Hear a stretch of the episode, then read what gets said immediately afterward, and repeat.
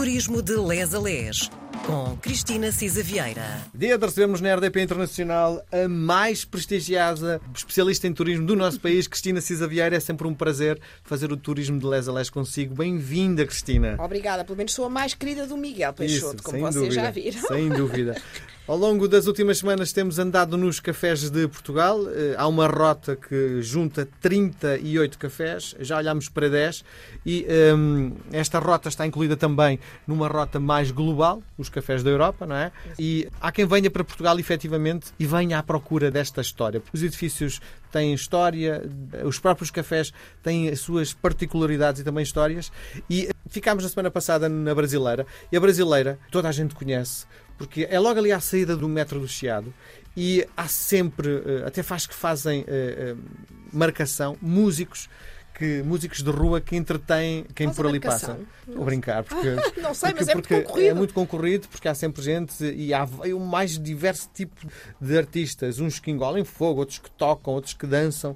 Está sempre tudo ali muito animado e ehm, quando a Cristina na semana passada falava sobre a decoração interior e eu bateu-me aqui uma coisa que é eu quando vou à brasileira eh, sento-me na esplanada porque eh, o que eu gosto é de ver as pessoas a passar para cima e para baixo e provavelmente perco a a beleza do interior mas Vale efetivamente ver as telas. Sim, mas efetivamente ali eh, estar a sentir aquela agitação que provavelmente se- há quem não vá ao Chiado há muito tempo, a agitação atual nada tem a ver da agitação de há 5 anos ou há 8 anos, porque neste momento o Chiado é vivido sobretudo por turismo. Há muito poucos portugueses nesta altura a passear nas ruas do Chiado. Não sei se concorda comigo. Eu tendo a concordar. Quer dizer, eu também vou ao Chiado passear, mas de facto hoje é um ponto de referência turística incontornável.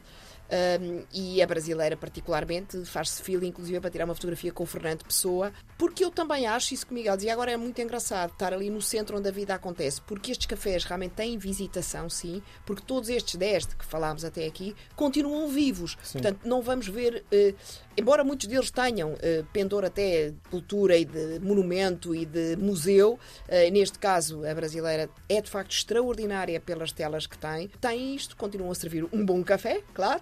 Têm especialidades várias gastronómicas, sejam salgadas ou particularmente doces, quando ligadas à confeitaria, Eu deixo-me discordar. muito vivos. Deixa-me discordar. Outro dia estava com uma série de atores que gostam de estar sentados na esplanada brasileira, mas quando querem comer alguma coisa preferem ir à Ir à Benar, que é mesmo ali ao lado, não é? Assim, ali o coração é melhor do que aqui. Não sei se isto é verdade ou não, e nós estamos a tentar, não, é? não, é? não queremos estragar a reputação nem numa casa nem na outra, mas ah, há uma história que envolve a brasileira que, que, é- que só o facto é mais importante do que propriamente aquilo que se consome. Eu acho que as pessoas que vão à brasileira vão pela história e não pelo aquilo que, que, que têm para Bom. dar aos seus clientes. A Benar, curiosamente, não íamos falar eh, de todos, todos, todos, mas também faz parte da rota dos cafés com história, por acaso. É um dos históricos. Não posso confirmar, eh, realmente estou a pensar. Se o coração é melhor ou gosto. não. Pois, croissant, não sei por acaso. Mas eh, há umas empadas na Benar muito boas. Portanto, também, enfim, entre les deux. Enfim, e escolha, não é? Sim, mas, mas de facto a brasileira faz parte da nossa história. Da última vez tínhamos falado, inclusive, é daquelas histórias curiosas do fado do 31 ter nascido lá, eh, porque o Almada Negreiros e o José de Bragança protagonizaram uma cena de pugilato envolvendo arremesso de chávenas, etc. Tudo por conta de saber quem eram os painéis. Durante quase cinco décadas, de facto, o café é muito antigo. Tiveram, de facto, telas de pintores portugueses da nova geração que então frequentavam o café, agora já não estão lá. Portanto, telas do Almada Negreiros, do António Soares, do Jorge Barradas, do Bernardo Marques, do Stuart Carvalhais, eh, José Pacheco, do Eduardo Viana, atualmente. Lá está, por exemplo, as duas obras de Eduardo Viana que estavam na Brasileira estão hoje expostas no, no gabinete de trabalho e na sala de audiências do Presidente da República. Portanto, tem um valor incalculável.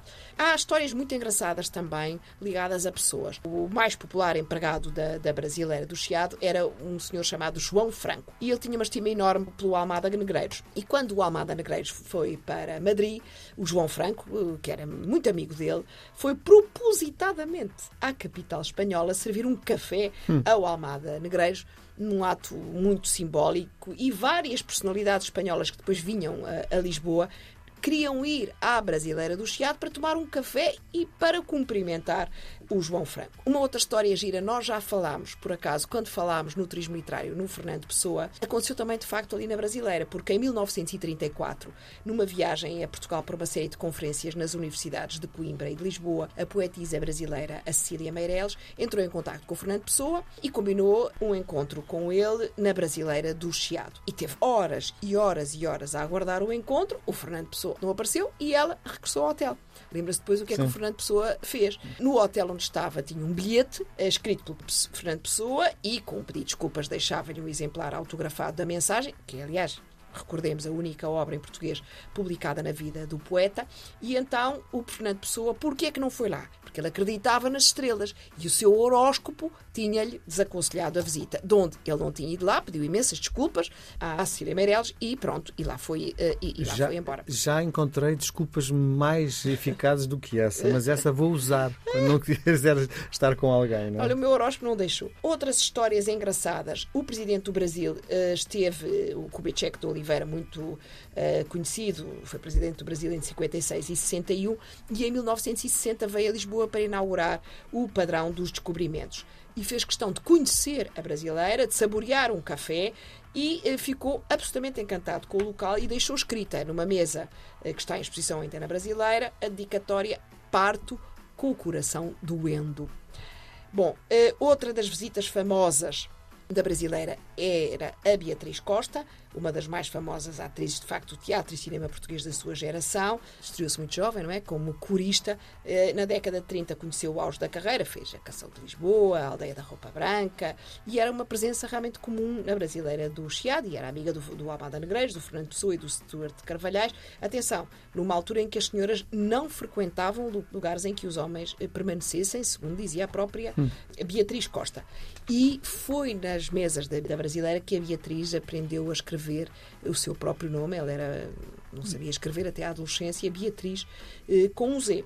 Pronto, outras histórias. Já falámos no Fernando Pessoa, há apenas duas mais antes de acabarmos. Uma, a brasileira, está no nosso passaporte, no passaporte de todos nós, eh, porque o Júlio Pomar, que era de facto, já, já o conhecemos eh, no outro café, um dos mais prestigiados artistas portugueses no domínio da pintura modernista, autor do painel, eh, dos contos morais, de grafites no Alto dos Moinhos, e há, de facto, é uma personagem fantástica e é o autor, de facto, o desenho que está nos passaportes oficiais da República Portuguesa, onde retrata retrata o Fernando Pessoa sentado à mesa da Brasileira do Chiado e consegue verdadeiramente ter ali um, uma presença eterna no nosso passaporte.